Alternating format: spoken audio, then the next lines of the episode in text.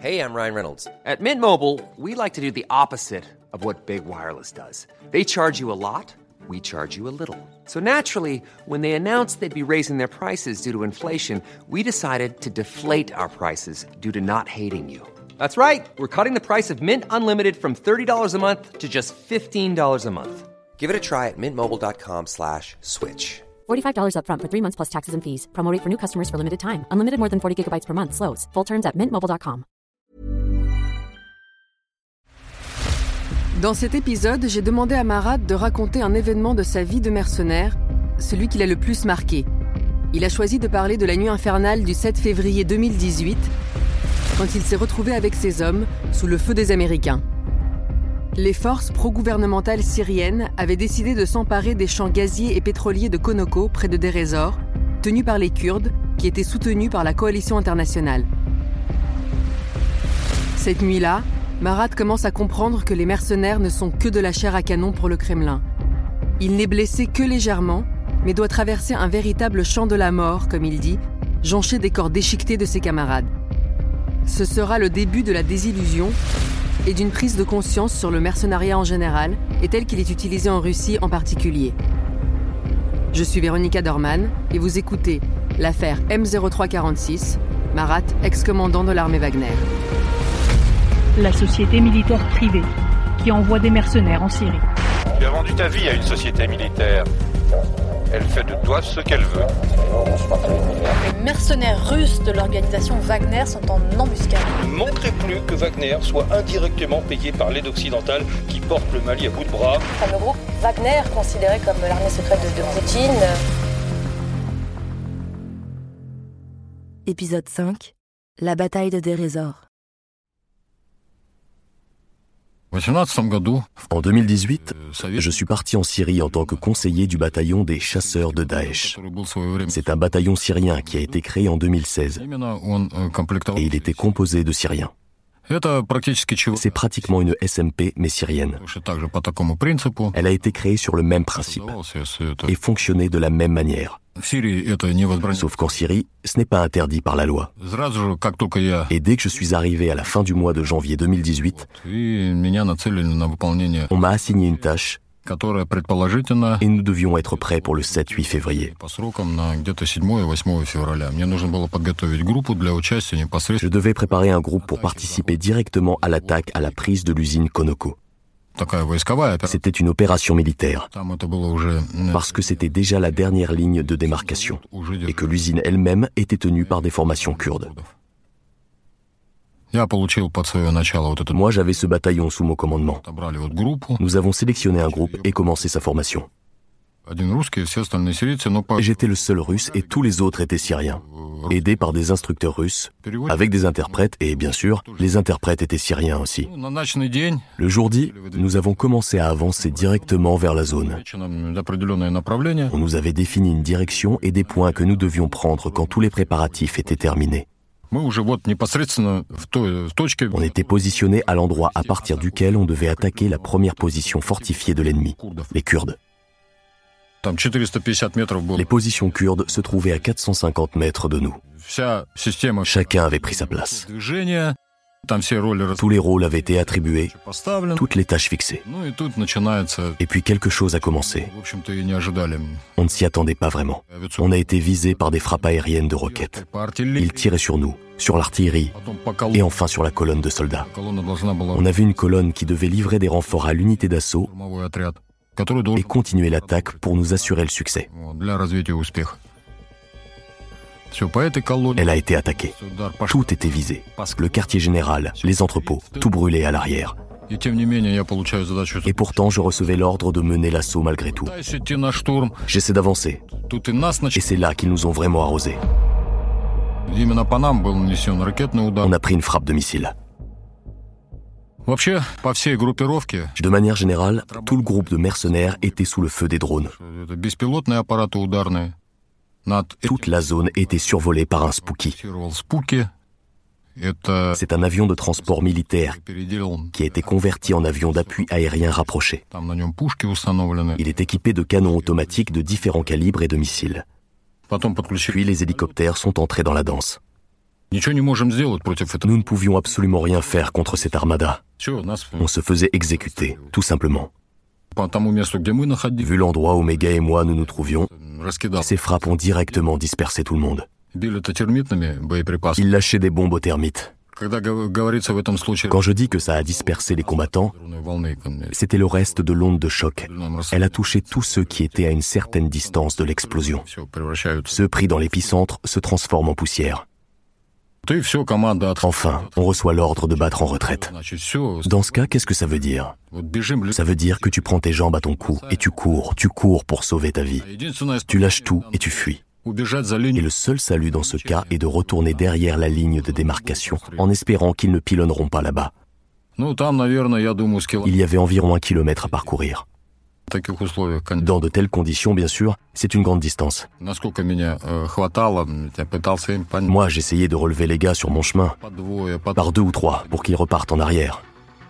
Je devais leur faire comprendre, mais je n'avais plus d'interprète avec moi à ce moment-là.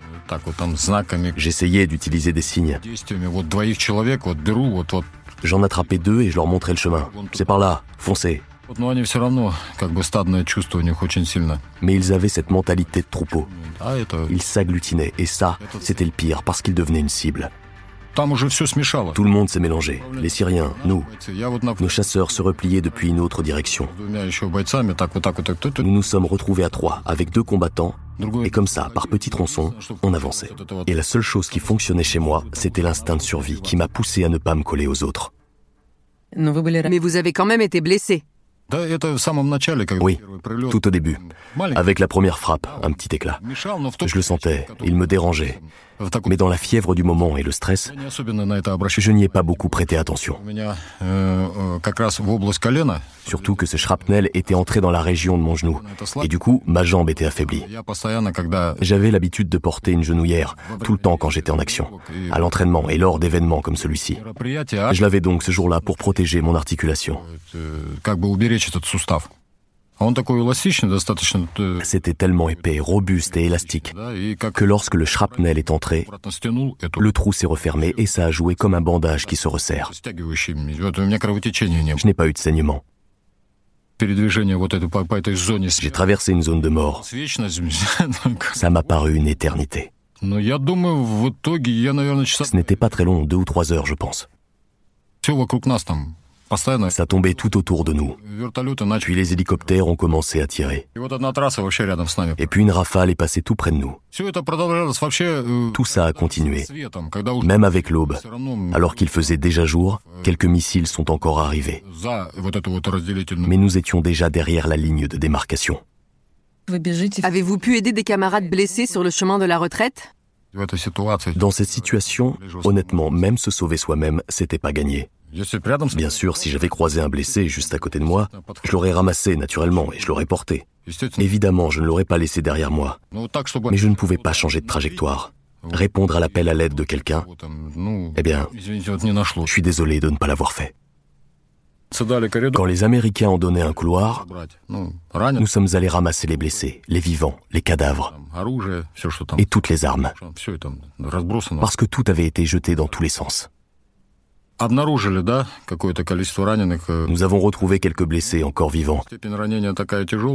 Mais les blessures étaient si graves que beaucoup de blessés sont morts pendant qu'ils attendaient les secours.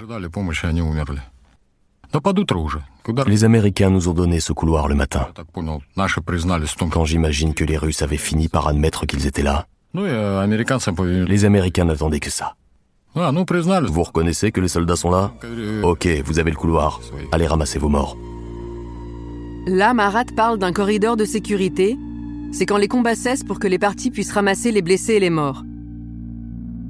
Dès le lendemain, les médias internationaux titrent sur Le mystère des combattants russes tués par des frappes américaines en Syrie. On ne sait pas à ce moment-là combien d'hommes ont péri exactement. Que s'était-il passé au juste? Vous l'avez compris par la suite? Quelqu'un avait décidé de lui-même qu'il allait sans aucune difficulté prendre le contrôle de cette usine. La raffinerie faisait déjà partie du champ pétrolier de Konoko. En fait, c'est cette partie de la Syrie, sur la rive orientale, qui possède les gisements de pétrole les plus riches, ceux qui ont vraiment fait le plus de bénéfices dans la production pétrolière. Tout le reste, qui est sur la rive ouest, ce sont des volumes assez modestes. Le potentiel économique lié à la production pétrolière de la Syrie était lié à ces champs-là. Quelqu'un avait donc décidé de s'en emparer. Et les gens sur le terrain, qui étaient censés connaître la situation et l'évaluer sobrement, n'ont pas trouvé le moyen de contredire les ordres. Un entourage qui ne sait que dire oui. Notre leadership, nos commandants. Il n'y avait que des mercenaires impliqués dans cet assaut. L'armée n'a pas participé. Les commandants auraient dû tout savoir, comprendre la situation. Il y a une ligne de démarcation et une formation déployée ici. À sa tête se trouve un général.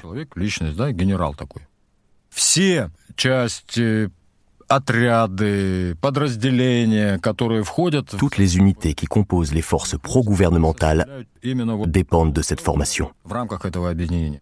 Il n'y a pas une seule unité qui puisse y être présente en tant que touriste militaire. Donc le général était au courant. Les Américains, dès le début, ont déjà commencé à avertir l'état-major russe. Ils sont à vous ou pas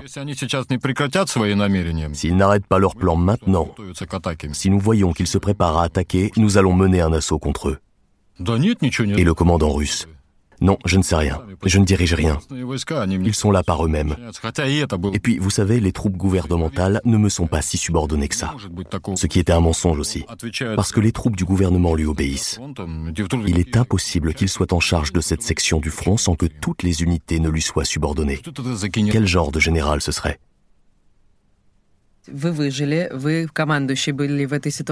Donc vous avez survécu et en plus vous aviez des hommes sous votre commandement. Est-ce que vous êtes allé demander des comptes à certains de vos supérieurs? Vous savez, je n'ai pas trouvé la force comme dans un film de guerre d'aller buter mes commandants parce qu'ils ont laissé mes gars se faire tuer. Les circonstances étaient différentes. Mais tout le monde comprenait bien le problème. Nous avions déjà ça dans notre subconscient. Mais à l'époque, ce qui était complètement intégré, c'est T'es un mercenaire, tu dois être prêt à être utilisé comme de la chair à canon. C'est ton destin. Notre destin, tout le monde s'en fout, on peut nous envoyer dans n'importe quel enfer. Selon Marat, quelques dizaines de mercenaires ont péri cette nuit-là, et pas des centaines, comme on le dira plus tard. Et le Kremlin ne finira par admettre du bout des lèvres que cinq victimes de nationalité russe, en insistant n'avoir absolument aucun lien avec ces personnes. Donc cet épisode marque pour vous le début d'une prise de conscience. C'est le début de ce voyage, de cette épiphanie, d'une réévaluation de ma présence dans la SMP. J'ai commencé point par point à réévaluer mes objectifs, repenser ma situation dans la vie. Je commençais une sorte de reprogrammation de ma conscience. Fini la première excitation et l'euphorie de 2015-2016. Et puis une sorte de fatigue de 2017. Tout cela reculait, disparaissait. Et à la suite de cela, j'ai fini par me rendre compte que je n'avais rien à faire là, que je ne devais plus travailler ici, je ne devais plus participer à tout ça. Ce n'était plus pour moi. C'est tout.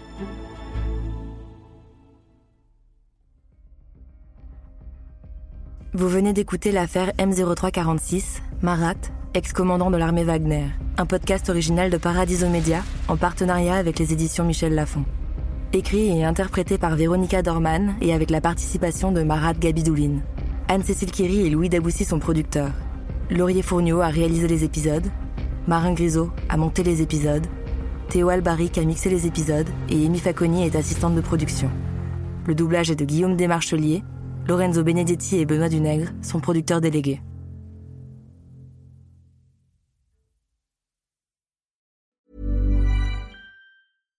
When you make decisions for your company, you look for the no-brainers. And if you have a lot of mailing to do, stamps.com is the ultimate no-brainer. It streamlines your processes to make your business more efficient, which makes you less busy.